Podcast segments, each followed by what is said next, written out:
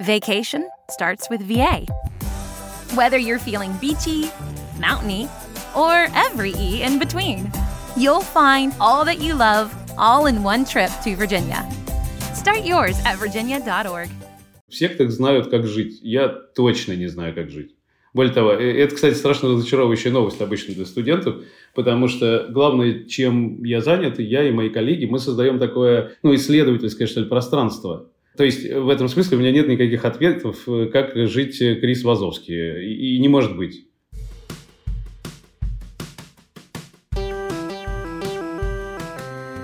Привет, меня зовут Кристина Вазовский, и это «Провал» – подкаст о ситуациях, в которых что-то пошло не так.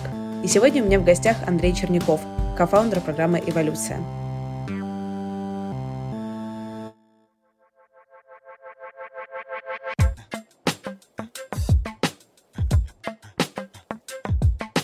Меня довольно большое комьюнити и аудитория в социальных сетях, и это очень круто. И это помогает реализовывать даже самые сумасшедшие идеи и находить единомышленников примерно на все. Но есть и обратная сторона. Очень часто незнакомые люди думают, что хорошо тебя знают и могут высказывать свои комментарии по поводу моей жизни. И часто эти комментарии сформулированы, ну, мягко говоря, не очень корректно.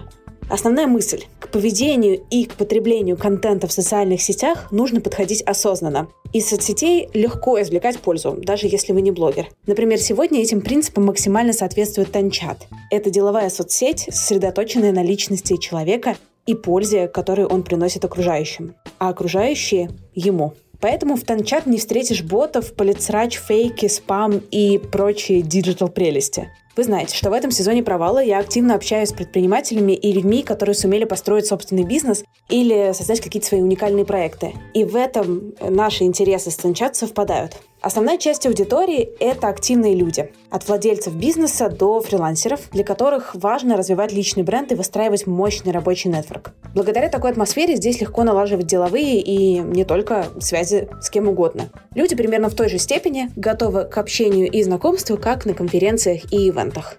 Много интересных знакомств можно найти в местном Тиндере, который взял и поставил фото на второй план, а опыт интереса человека на первый – хотя на фото можно заглядеться. Интерфейс у Тинчат интуитивно понятный. Пять томов инструкций для регистрации и начала работы не требуется. Даже лента здесь уважает ваше время и интересы. Пользователи не кормят фастфуд-контентом, лента формируется по запросам. Итак, как это работает? Указывайте в фильтрах ленты, например, психологию маркетинг. Видите контент на эти темы. Надоело? Переключились на искусство и архитектуру. И наслаждаетесь. Никакого инфошума. Сколько времени можно сэкономить, если не тратить его на неинтересный контент и случайные рекомендации? Тенчат не просто упрощает общение, но и помогает развиваться. И дело даже не в десятке сервисов для карьеры и бизнеса, построенных в приложении. Тенчат — это принципиально новый подход к потреблению контента и позиционированию в соцсетях. Он основан на осознанности, экологичном общении и пользе для общества. Неудивительно, что соцсеть стала самой быстрорастущей в этом непростом году. В описании подкаста будет ссылка на Тенчат. Переходите, смотрите сами и давайте шеить дружно.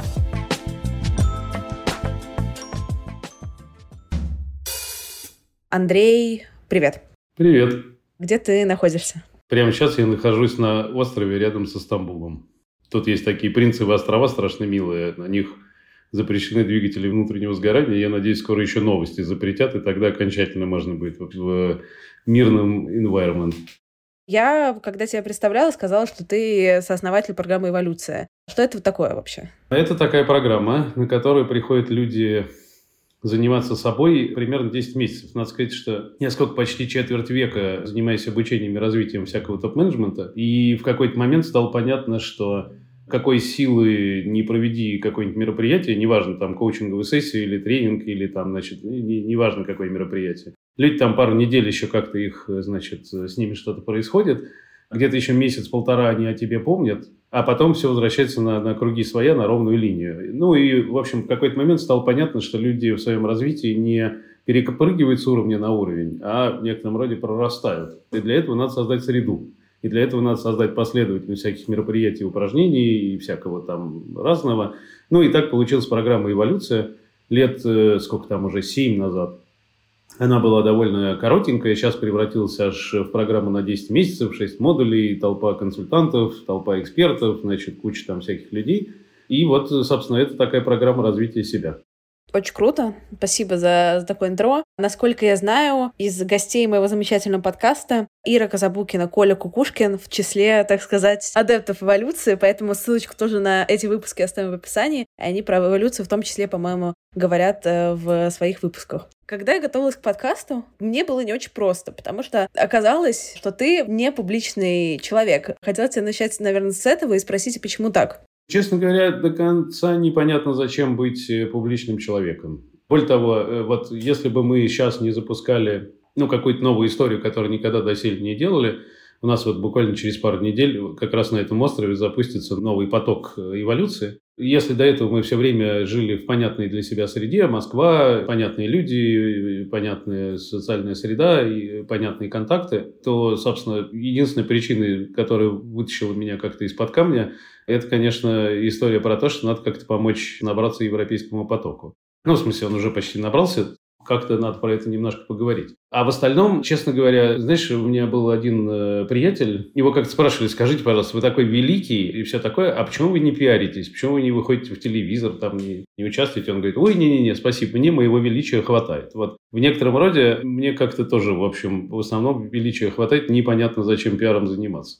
Ты упомянул, что сейчас запускается в эволюция в новом формате. Нужно немножко привести в европейский поток людей. Я думаю, что к публичности мы еще вернемся чуть позже, но такой немножко автопный вопрос. А вот за последние 8 месяцев, да, получается уже 8 почти, что вообще с тобой, с твоей жизнью произошло? Я однажды был на такой конференции, где-то там в Сан-Франциско, по-моему. И там выступал один из, э, значит, довольно веселых духовных учителей, такой Эрхард Толли. И у него есть смешной очень разговор, он иногда разбирает видео, ну, с точки зрения своих всяких подходов. И он говорит, смотрите, в некотором роде любое кино можно описать фразой «что-то пошло не так». Ну, потому что вот в тот момент, как только с человеком что-то идет не так, он немедленно из просто статиста этой жизни становится героем, ему легко сопереживать, на него интересно смотреть, в общем, и удивительно, надо сказать, что мы идем в кино, мы платим деньги для сопереживания этому главному герою, но ровно в тот момент, как только с нами что-то начинает происходить не так, мы, конечно, упираемся всеми четырьмя, значит, конечностями и говорим, не-не-не, не надо, мы не хотели быть героями, оставьте нас в понятном, простом, естественном каком-то состоянии.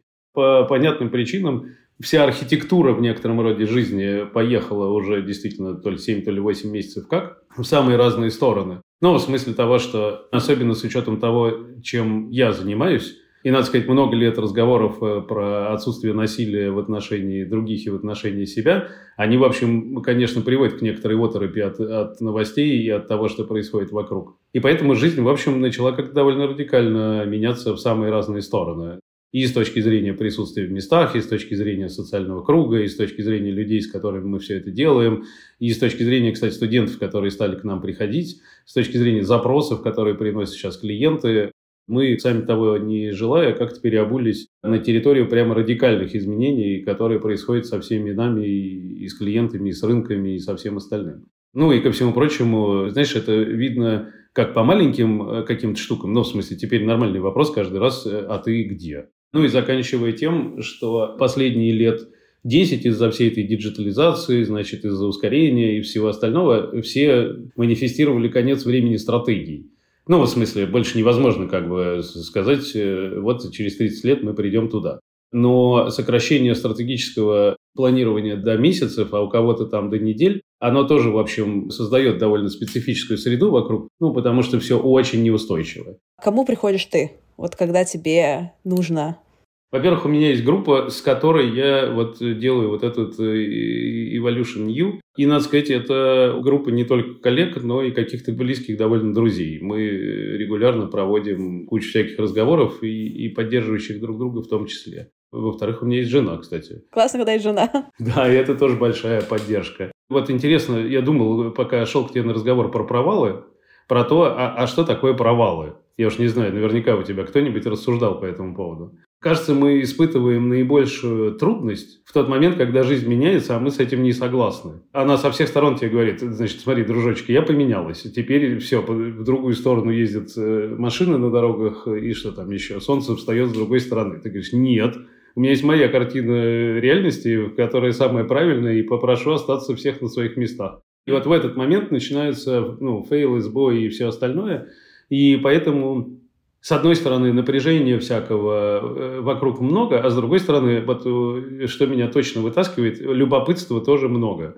Ну, потому что то, что сейчас происходит, невероятно интересно со всех сторон, и с исторической, и с человеческой, и с, того, какие там, э, что обнажается в людях под давлением. Ну, в общем, короче, для моей профессии сейчас, возможно, самое интересное время. Про такое потом в учебниках пишут. Поэтому, кроме того, что это турбулентно, это еще, конечно, невероятно увлекательно все.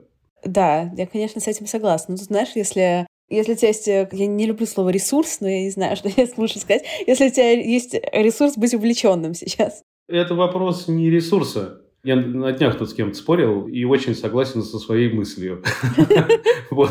Э, Скромно, зато честно, как говорится. У меня есть такая мысль, что вот этот весь ресурс, он тебе нужен как раз для того, чтобы удерживать несогласие со Вселенной. Ну, то есть, в некотором роде ты попадаешь в непонятную ситуацию, и тебе нужна куча вот этого самого ресурса пресловутого, хотя до конца непонятно, что мы имеем в виду, когда это говорим, для того, чтобы не меняться и для того, чтобы не адаптироваться. Но ровно в тот момент, как только ты делаешь какое-то переключение и говоришь, так, вот как в примере Столли, начался новый сезон. Вместо того, чтобы пересматривать старый, а посмотрю-ка я теперь новые сюжетные линии. И в этот момент тебе не нужен никакой ресурс. Ну, просто потому что нечего удерживать, потому что тебе просто интересно, а, а, а что происходит с тобой, что происходит вокруг, что происходит с людьми. И в этот момент, кстати говоря, о дочерях, то, чему, мне кажется, точно надо учиться прямо у детей. У них еще нет вот этой устойчивой, знаешь, конструкции, которую дико хочется охранять. Ну, при котором, неважно, вот я, э, кто там, э, блогер, приличная женщина, значит, и что-то, вдруг все поменялось, и ты такая, не-не, подождите. вот. Нет, ты в этот момент говоришь, о, неинтересно, у меня другая роль, другая территория, другие какие-то истории. Это же дико прикольно в такое поиграть. Вот. И для этого не нужен ресурс. Ресурс нужен для того, чтобы удерживаться, э, удерживать то, что пытается развалиться. Если оно пытается развалиться, может дать ему развалиться. Хорошая вещь. Я сама эволюцию не проходила, но это у меня вызывает такое ощущение, что есть какое-то, не знаю, наверное, братство кольца, сестринство кольца, еще что-то, объединение вокруг какой-то организации очень-очень сильное и очень-очень лояльное и очень-очень про вот мы свои, а есть там еще какой-то другой мир. То есть я это слышу в языке людей, которые про это разговаривают. Но это может быть мое искажение. К нам как-то пришел человек, который тоже считал, что мы секта. Ну и надо сказать, что со всеми людьми, которые приходят на программу, э, я вначале разговариваю, ну, потому что мне важно, э, ну, какое-то соответствие, да, ну, потому что приходят люди с какими-то ну, иногда совсем фантастическими запросами. И вот к нам приходил человек, который хотел попасть в секту. И мне пришлось его дико разочаровывать, ну, в смысле, потому что он хотел попасть как раз в круг каких-то яростных революционеров добра, не знаю, против всего плохого, и вот он уже готов и дедовскую винтовку принес. Мне кажется, э, ключевым э, ну, отличием сект является то, что они в некотором роде говорят, смотрите, мы хорошие, а внешний мир плохой. В этом смысле эволюция антисекты, что ли. Ну, то есть у нас э, по понятным причинам, если люди 10 месяцев проживают вместе какую-то совместную жизнь, у них, конечно, случается ну, какая-то человеческая связанность. Вот. Но с таким же успехом можно сказать э, про то, что дети, которые были в одной пионерлагерной смене, они тоже немножко сектанты, у них свои ритуалы, свои разговоры, свои, не знаю, там какие-нибудь значки на лацкане или пионерский галстук есть, сказать, делает, мне кажется, э, что-то сектантским или нет, исключительно одна история. В сектах знают, как жить. Я точно не знаю, как жить. Более того, э, это, кстати, страшно разочаровывающая новость обычно для студентов, потому что главное, чем я занят, я и мои коллеги, мы создаем такое, ну, исследовательское, что ли, пространство. То есть, в этом смысле у меня нет никаких ответов, э, как жить Крис Вазовский. И, и не может быть. Или я сошел с ума и, значит, не знаю, хожу через благой вестью какой-то, непонятно откуда взявшись. Ничего подобного. Главная история, которую мы делаем, мы в состоянии ну, создавать э, процессы и среду, и задавать вопросы, при которых э, человек сам думает и сам отвечает на сложные вопросы жизни, бытия, там, не знаю, смысла и всего остального. Но это не мы, у нас нет никаких правильных ответов. И вот это, мне кажется, очень важно. Хотя я сейчас поймался на том, что как только сопротивляешься слову секта, видимо, что-то в этом есть. Но мне кажется, что это это очень субъективное понятие, в смысле, э, это не то, что э, сейчас мы делаем исследование по сектоведению и проверяем по чек-листу «найди в себе секту», да? Скорее вопрос про, про язык. Но нет, классный комментарий, очень интересно.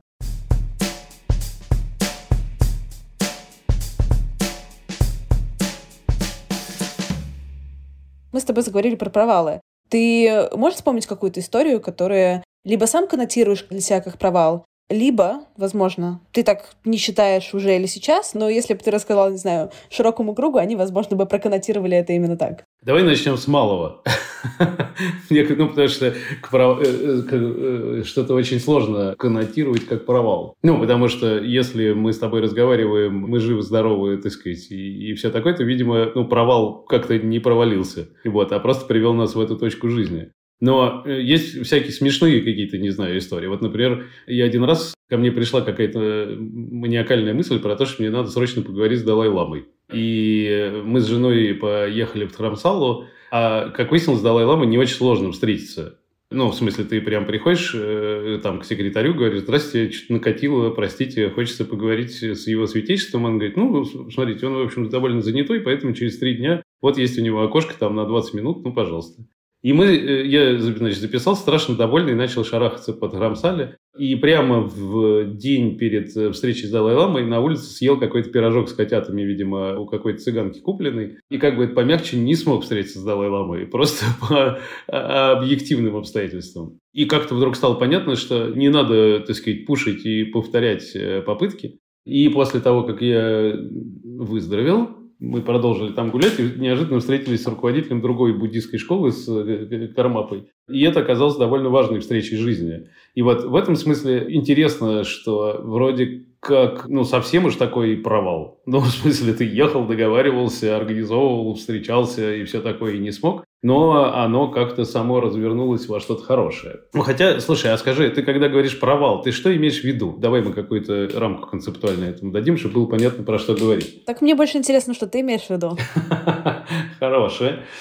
Вот это, наверное, тоже можно интерпретировать как провал. Мы прямо сейчас, э, ну, уже два или три месяца работали над э, тем, чтобы набрать новый поток, ну, соответственно, эволюции, который вот запускается в Стамбуле. И была мысль запустить еще такой же и в Москве. И к нам записалось какое-то количество людей, кстати, ну, довольно приличное и не маленькое. И тут э, половина этих людей сказали, ребят, мы что-то, похоже, уже не, не будем эволюционировать. Или будем эволюционировать как-то по-другому. В общем, простите, прямо не сейчас. Ну и надо сказать, что точка, внутри которой ты начинаешь разворачивать разговор про то, что, ребят, приходите к нам, будет весело. Ну и вообще, так сказать, кажется, это самый качественный ответ на все, что вокруг происходит. Ну, потому что есть некоторая, кажется, универсальная максима про то, что чем более снаружи непонятно, тем больше надо заниматься собой. Неожиданно происходит вот такая история. Ну и там какая-то значительная часть людей переехала э, в Стамбульский поток, а московский теперь будет запускаться весной.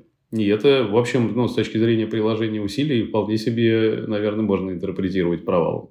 Ты как-то на это эмоционально прореагировал? Не знаю, нервничал, переживал, злился? Слушай, я расстроился. Я дико люблю заниматься тем, чем я занимаюсь. И у меня есть какое-то неугомонное чувство э, по поводу того, что надо втаскивать в эту историю как можно больше людей, ну, потому что мне кажется, что мы делаем крутую штуку. И когда э, я сталкиваюсь с э, каким-то ограничением, это, конечно, расстраивает.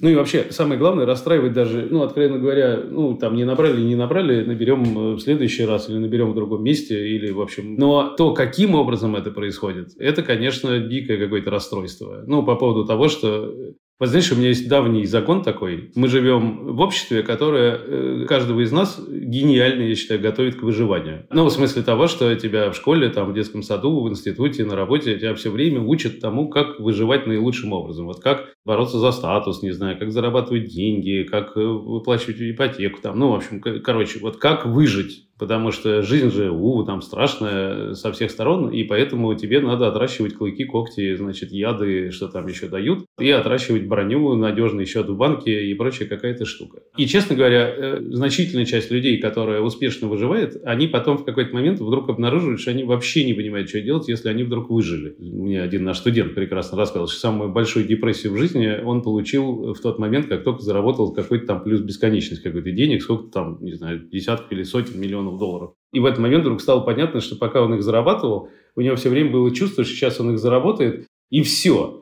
Ну, и начнется, наконец, нормальная какая-то вообще прям чудесная какая-то замечательная, прекрасная жизнь. И вот он их заработал, а она не началась. И это было довольно грустно. Так вот, то, что происходит прямо сейчас вокруг нас, кажется, будет вот эти все логики, к которым нас так много готовила система воспитания и образования. В этот момент все вдруг так плотненько так собираются и активно начинают снова играть в выживание. В смысле, и кто-то отлично бежит, кто-то отлично дерется, кто-то отлично там что-то, не знаю, прячется. И это, с одной стороны, дает очень большой событийный какой-то ряд к вопросу про героев приключений. А с другой стороны, конечно, вытаскивает людей э, в какие-то пространства, при которых они себя начинают забывать. Ну, потому что, понимаешь, если на тебя бежит э, люди с дубьем, то в этот момент тебе не до тонких и глубоких чувств. Тебе, конечно, надо наилучшим образом прятаться в кустах можжевельника и выглядывать оттуда, значит, хорошо ли ты спряталась. Поэтому внешний какой-то напряженный фон, он, конечно,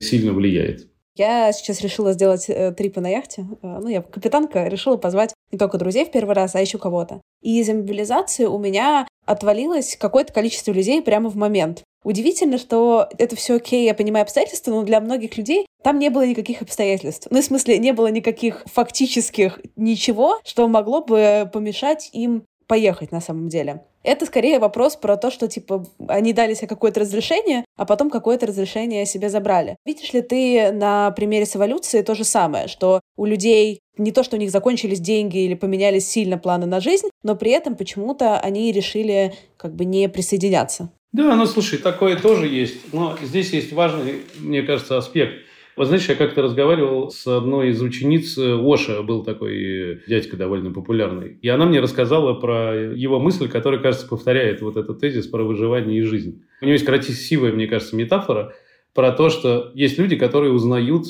о смерти. И после этого начинают жить ради смерти. Ну, в смысле того, что они ведут здоровый образ жизни, чтобы э, оттянуть у смерти там еще годочек. Они, не знаю, там делают счет в банке, потому что э, если у тебя нет запасов, то как же к тебе придет смерть? Значит, они, не знаю, там строят надежные дома, потому что они будут слабые, и надо из-за стен выглядывать. Ну и так далее. Ну, то есть ты занимаешься все время укреплением и, как следствие, постоянной игрой с тем, чтобы со мной ничего не случилось. И оппозиция этому, ну, он как мужчина, видимо, поэтичный, он придумал такую штуку, что вот когда ты, например, влюблена сильно, и в начале самом, вот не когда вы уже, так сказать, э, вот, то тебе, честно говоря, глубоко наплевать, будет ли у вас общий пенсионный план, хватит ли у вас денег на ипотеку и все остальное. Потому что, честно говоря, в этом моменте тебе наплевать. Все, чего ты хочешь, ты хочешь обниматься, ты хочешь быть вместе, ты хочешь там как-то радоваться жизни. И вот в это фаустовское «остановись мгновение, ты прекрасно» тебя вполне устраивает. В этом смысле тебя вообще не интересует будущее, потому что, ну, наступит оно когда-нибудь или не наступит. Короче, это не важно, потому что роскошь, как бы, восторг и чудо момента, который происходит сейчас, для тебя гораздо важнее, чем какие-то там планы на будущее. И в этом смысле вот это, мне кажется, довольно любопытная дихотомия, при которой в момент э, страха, в момент трудностей, в момент э, опасности и всего остального ты вдруг вспоминаешь о собственной, не знаю, там, смертности, уязвимости и обо всем остальном, и начинаешь дико беспокоиться о будущем, ну, в некотором роде отвергая все возможности настоящего. Во имя какой-то возможной безопасности. Я не, не призываю нисколько там, значит, брать кредиты с веселым гиканьем, значит, э, плыть на яхтах в Матака. И, но если вы решитесь, ссылка в описании. Окей, неожиданная нативочка. Вот. Вот. Но, честно говоря, слышать в некотором роде тот голос, который, ну, говорит тебе, сейчас вообще надо сократиться везде, надо сжаться, надо поберечься, надо, так сказать, все ресурсы как-то собрать, аккумулировать и не, не пущать, этот голос может оказаться, во-первых, довольно обманчивым, ну, во-вторых, сильно уродующим жизнь. По единственной причине, потому что, да, у тебя останется какой-то ресурс, возможно, а может и нет, кстати. Но ты в некотором роде попыткой э, хоть как-то поруправлять рисками будущего, ты, конечно, расплачиваешься настоящим. Это довольно грустно. Как только я пришла, к сожалению, еще не ушла. Какая у тебя была вот эта вот первая стратегия поведения, выживания? Слушай, у меня есть специфика деятельности, поэтому первое, я, конечно, начал спрашивать людей, они вообще как. Но, надо сказать, это постоянно работающая штука, ну, в смысле того, что, не знаю, там, сейчас уже довольно забытое событие, но вот два с половиной или там три года назад началась пандемия, которая вызвала очень близкие по своей окраске у людей чувства. Ну, потому что, у, значит, э, все страшно, границы закрыты, бизнесы закрываются, люди умирают. И, надо сказать, вот сейчас из 2022 э, года все это выглядит скорее милым, ну, по сравнению с тем, где мы живем. Но так как в 2020 год люди ввалились из довольно, в общем, приятного 19 то по понятным причинам надо было делать то же самое, что и сейчас. Надо было собирать людей, спрашивать, на что они опираются, что является фактом, а что является интерпретацией. И это важно, потому что в некотором роде, вот знаешь, как новостная журналистика, она же по большому счету живет от теракта до теракта. Ну, в смысле, аудитория, потому что всплеск интереса и все такое. И из-за этого, куда бы ты ни зашла, и в 2020 году, и в этом году, ты везде натыкаешься на сообщение невозможной силы. Ну, в смысле, там сигнал невероятно невероятной силы, чтобы тебя точно пробрало до печенок, и там обязательно должно быть, ну, какое-то задевающее желательно все виды чувств э, сообщения. Надо сказать, что в зоне такого напряжения и в такого раздражения как бы всех сигналов людям вообще жить трудно. Мы точно знаем, никто бы, э, кажется, не хотел жить в каком-нибудь, э, не знаю, там, бэт-трипе. Вот в некотором роде та новостная повестка, которая сейчас есть, причем со всех сторон, там нет в этом смысле хорошей стороны, это дикий какой-то бэт-трип, при котором со всех сторон на тебя несется огромное сообщение, огромное раздражение, что-то, что, что должно вызвать у тебя эмоциональный какой-то там, значит, отклик. И в этот момент чуть-чуть э, взять людей и сказать, просто выдохни, просто почувствуй, ты там как вообще, почувствуй, что ты на кресле сидишь а не летишь, значит, в бомбардировщике над мирным городом. Вернись просто в тот момент, где ты сейчас находишься. Потому что иначе все вот это разворачивающееся в твоем сознании, все катастрофы, жертвы, люди и все остальное, они растаскивают тебя так, что у тебя даже организм не понимает, что делать. Ну, потому что он весь улетел вот в это вот. Это не, не повод не испытывать эмпатии по отношению к людям, это не повод не переживать по поводу там ценностей и всего остального, но это повод не раствориться в этой боли целиком. Ну, потому что ничего хорошего ты от этого не сделаешь, а разрушение лично для себя ты, конечно, создашь огромное количество. И вот это самое важное, чем э, в моменты пиков, ну, кажется, я занимаюсь. Я вот собираю людей поговорить про такое и как-то дать какую-то почву под ногами. И это, ко всему прочему, конечно, и меня самого заземляет. Ну, потому что я же тоже не святой какой-нибудь персонаж. И, естественно, в тот момент, как только я встречаюсь с э, разного рода новостями, меня тоже растаскивает, как любого человека какие-то человеческие реакции, ну, типа, там, не знаю, знакомых, незнакомых, тебя удивили за последнее время?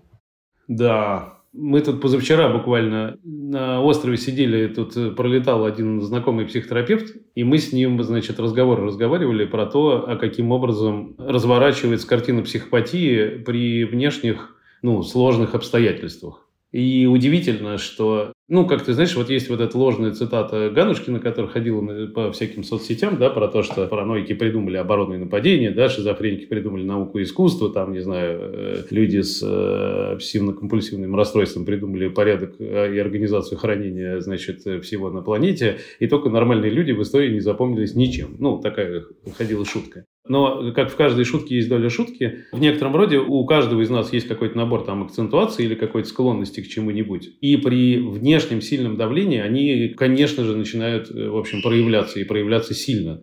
Сейчас прям видно по многим людям, каким образом это начинает проявляться. Но в смысле того, что они продолжают быть собой, но просто они начинают быть собой в крайней степени. Если кто-то, например, просто имел некоторую склонность, там, не знаю, к контролю, к обидчивости, что там еще параноидальную акцентуацию характеризует, ну вот и ко всем этим размышлениям по поводу обороны, нападения и всего остального, то в этот момент они становятся невероятно обидчивыми, невероятно контролирующими, невероятно разделяющими там людей на своих и чужих и прочие какие-то штуки. Да? Есть какие-нибудь люди, не знаю, там шизоидные акцентуации, у которых и так контакт с миром э, не, не очень много фантазийной части. А здесь уж совсем, ну, так сказать, э, какое-то невозможное служение э, каким-нибудь сверхидеям наступает. Ну, то есть, оглядываясь вокруг, все время видишь углубление, усиление каких-то э, человеческих свойств. Для нашей деятельности сейчас дико интересное время.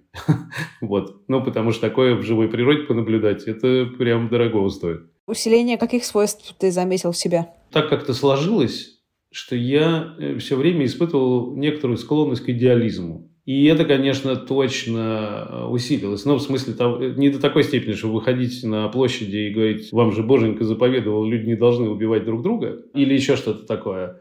Но некоторый идеалистический mindset во мне точно усилился. И надо сказать, вот к вопросу про то, что любой провал – это несогласие с изменившимися обстоятельствами и попытка сохранить себя прежним, то это, конечно, ну, приводит к разным несуразицам. В смысле того, что, как тебе сказать, есть, например, какое-то количество людей, которые в нынешней мутной воде начинают решать дико утилитарные задачи. Потому что сейчас вообще-то можно, не знаю, там заработать денег на помощи беженцам, продать кому-нибудь что-нибудь ненужное и потом за это не расплатиться, потому что уже не будет того, кто придет с вопросом. Ну, в общем, короче, есть много мутной воды и много каких-то очень рациональных, функциональных интересов, которые некоторые люди э, ну, там пробуют реализовывать. И в этот момент я в какой-то момент обнаружил себя, ну, практически гневно осуждающим, значит, и взывающим к совести, и к морали, и к этике, разговаривающим про то, что так нельзя. Но в какой-то момент, ну, так сказать, наблюдаешь за тем, что ничего себе, что из меня говорит.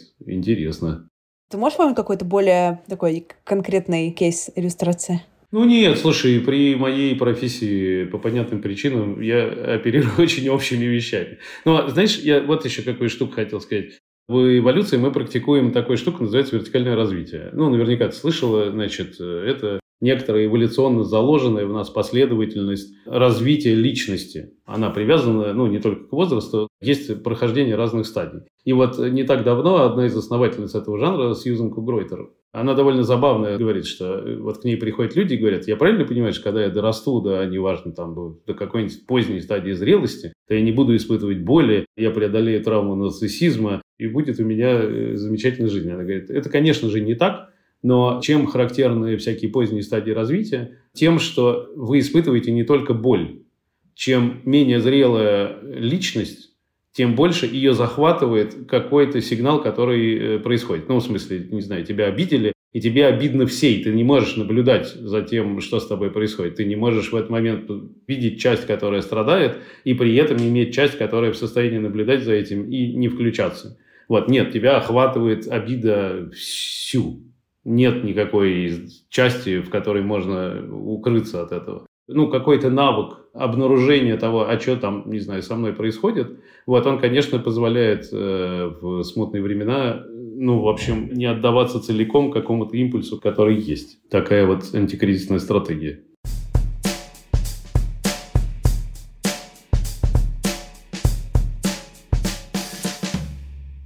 Знаешь, я когда готовилась и слушала, читала какие-то интервью, которые ты давал, не очень многочисленные, поэтому я справилась довольно быстро с этим. Ты довольно часто обращался в этих интервью к концепции там, пути героя, каждый рассказывает свою историю. А ты что за персонаж и какую жизнь ты сейчас строишь? Знаешь, я как-то нашел однажды метафору такую, которая, мне кажется, многое определяет в том, как мы работаем. Вот метафора это, это бродячий цирк. Когда был довольно юн, э, у меня была девушка, которая была из семьи цирковых. И это было дико прикольно, потому что в этот момент вдруг оказалось, что существует какой-то абсолютно автономный, абсолютно не, не имеющий особых интерфейсов во внешний мир, какой-то цирковой комьюнити людей, которые живут альтернативным, что ли, способом. Ну, просто потому что вот то, что происходит в цирке, это важно, а то, что происходит снаружи, ну, как бы, это обстоятельства действия. И вот э, отработать, не знаю, номер шпагоглотателя – это круто, а там, не знаю, заработать миллион долларов – это, ну, бывает. Иная в некотором роде система координат, система достижений, система статусов, система, в общем, всего. И очень мне запала конструкция, при которой мы эволюцию начали строить с самого начала, как в некотором роде несуществующую организацию. Ну, в смысле того, что у нас нет, не знаю, там э, ООО, у нас нет офиса, у нас нет людей, которые получают зарплаты, у нас нет, ну, в смысле, у нас ничего нет. У нас есть сеть, ну, в смысле, сеть самостоятельных людей, каждый из которых живет абсолютно своей автономной жизнью, которые объединяются в тот момент, когда они хотят объединиться. Ну, то есть, условно говоря, вот, не знаю, сейчас накатил на меня, а я говорю, слушайте, люди, а давайте в Европе проведем, вот в Стамбуле, Стамбул удобный транспортный хаб, давайте там программу проведем, а давайте. Сказала часть людей. А какая-то часть людей сказала, да ну нафиг, мы не хотим. И слава богу, вот, в смысле у нас нет сотрудников в этот момент. Это очень прикольно, что люди собираются только те люди, которые правда собрались с тобой чего-то поделать, не потому что у них э, должностная обязанность. А второе, э, ты в состоянии собрать в любой в некотором роде точке планеты, вдруг, э, знаешь, как, как раз у бродячего цирка, мы приехали, поставили шатер, и в этот момент случилось волшебство какое-то. Случились, значит, э, какие-то чудесные там, значит, истории, после чего шатер свернулся, и цирка не стало. И вот это, мне кажется, вполне какая-то героическая такая странность. Вот. Ну и надо сказать, что и люди стали специфические появляться. Вот э, мой товарищ, э, с которым мы в том числе вот этот Evolution U делаем, это, э, значит, Педро Фабио такой из э, Португалии. А он на самом деле клоун. Вот, ну, правда, не цирковой, а больничный клоун. Знаешь, там есть такая профессия, что дети могут э, болеть, но это не значит, что они должны страдать. И существует прям большая профессия про то, а каким образом приходить и менять их ну, как сказать, эмоционально-чувственное состояние, при том, что они физически там что-то не очень себя хорошо чувствуют. И как только начинают появляться всякие там сумасшедшие люди, какие-то вот португальские клоуны, какая-то, в общем, странность какая-то образовываться, и вся эта странность при правильном сочетании дает людям, ну, в общем, возможность ну, правда, где-то что-то расслабить, где-то что-то отрастить, где-то что-то перепридумать, где-то что-то переизобрести. Вот это, собственно, мне вообще кажется, что из героического квеста не выхожу годами. Это такая специфическая жизнь. Я для себя как-то сформулировала, что я влюбляюсь в людей, которые живут им романтически, в общем смысле, какой-то другой жизнью, чем я. И вообще, когда их встречаю, я такая, в смысле, а так можно было? И я вот очень вот в этом, в смысле, так можно было? Очень сильно влюбляюсь. Поэтому я понимаю про людей, про клоунов. У этого есть какая-то такая органика. Вот ты приезжаешь куда-нибудь там на фестиваль. Burning Man хороший, кстати, пример. Мне кажется, я несколько раз ездил, для нас это очень близкая территория. Близкая в смысле того, что есть э, где-то посередине ничего, штата Невада, там, значит, э, пустыня. Вдруг туда прибежало 70 тысяч человек, сделала смесь вертепа с Музеем современного искусства, сожгли статую и немедленно исчезли, не оставив за собой следа. Вот это, мне кажется, какая-то есть у этого, знаешь, как сказать, органика, ну, такого еще, видимо, где-то времени, которое еще до землепашества. Есть какие-то разрозненные люди, они живут какой-то разрозненной жизнью, одни там ягоды грызут в кустах, другие на мамонтов охотятся. Вдруг в какой-то момент собрались, у, случилось какое-то чудо, разошлись. Знаешь, когда ты рассказываешь о радости, это как будто культивирует дополнительную радость в себе. Да, конечно. Не, ну слушай, это же как э, преподавать что-нибудь. Э, пока преподаешь, сам разберешься. Занимаешься, так сказать, культивацией радости в других, и у тебя тоже в досталь будет. А есть какие-то штуки, которых ты боишься? А, да, мне кажется, много. Слушай, да много чего. Роль вот этого фасилитатора, там, модератора, ну, то есть человека, который занят не смыслом разговора, а формой разговора и тем, чтобы люди могли друг друга услышать. Ты туда приходишь не как персонаж с мнением, не как персонаж, у которого есть своя ценностная этическая какая-то конструкция, которую ты вот сейчас им принес в подарок.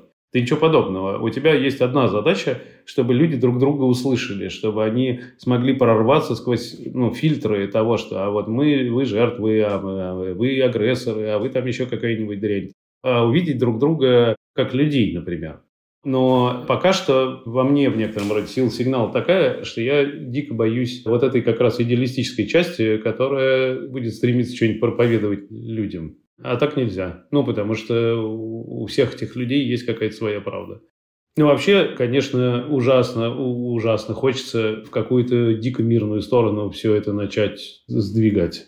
И что с этим делать, пока до конца непонятно. И правда, для человека, как я слышала от тебя, который пропагандирует культуру ненасилия, сейчас культура насилия — довольно интересное время. Ну да, но, честно говоря, ставящая кучу этических вопросов. Легко разговаривать про культуру ненасилия во все стороны, по отношению к себе, по отношению к другим, по отношению к близким, по отношению ко всем, когда у всех дофига ресурсов и максимум, э, ну, так сказать, дикого раздражения у тебя вызывает зависшее приложение в, в айфоне. Ну, а во всем остальном все прекрасно.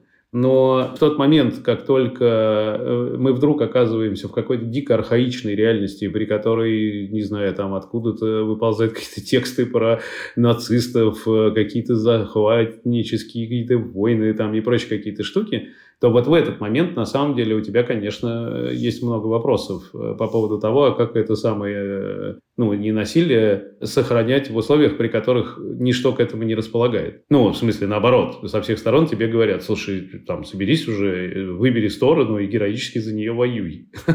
Вот. Причем неважно, ты можешь быть диванным воином, с дико остроумные мимасики, значит, публиковать, или ты можешь там э, камнем куда-нибудь кинуть или автомат взять или еще что-то такое.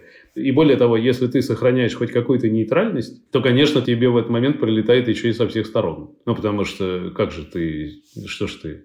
Был, казалось бы, нормальный человек, должен с нами махать вилами.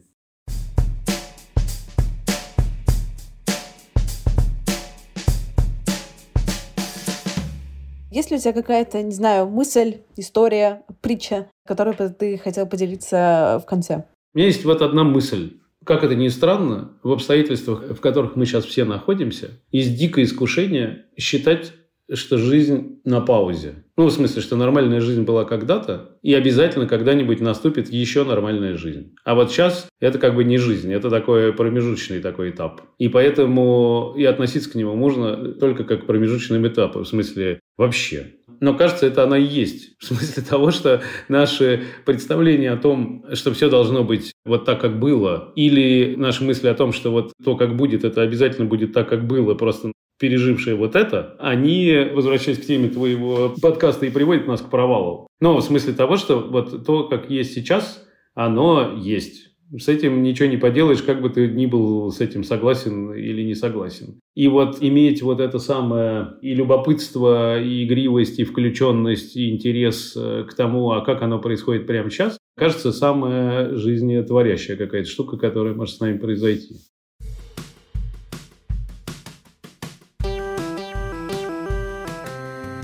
Спасибо, что дослушали выпуск до конца. Подписывайтесь на меня в инстаграме собачка Крис Вазовский и пишите комментарии в подкаст-приложениях. Я буду рада вашей обратной связи. До встречи на следующей неделе. Пока-пока.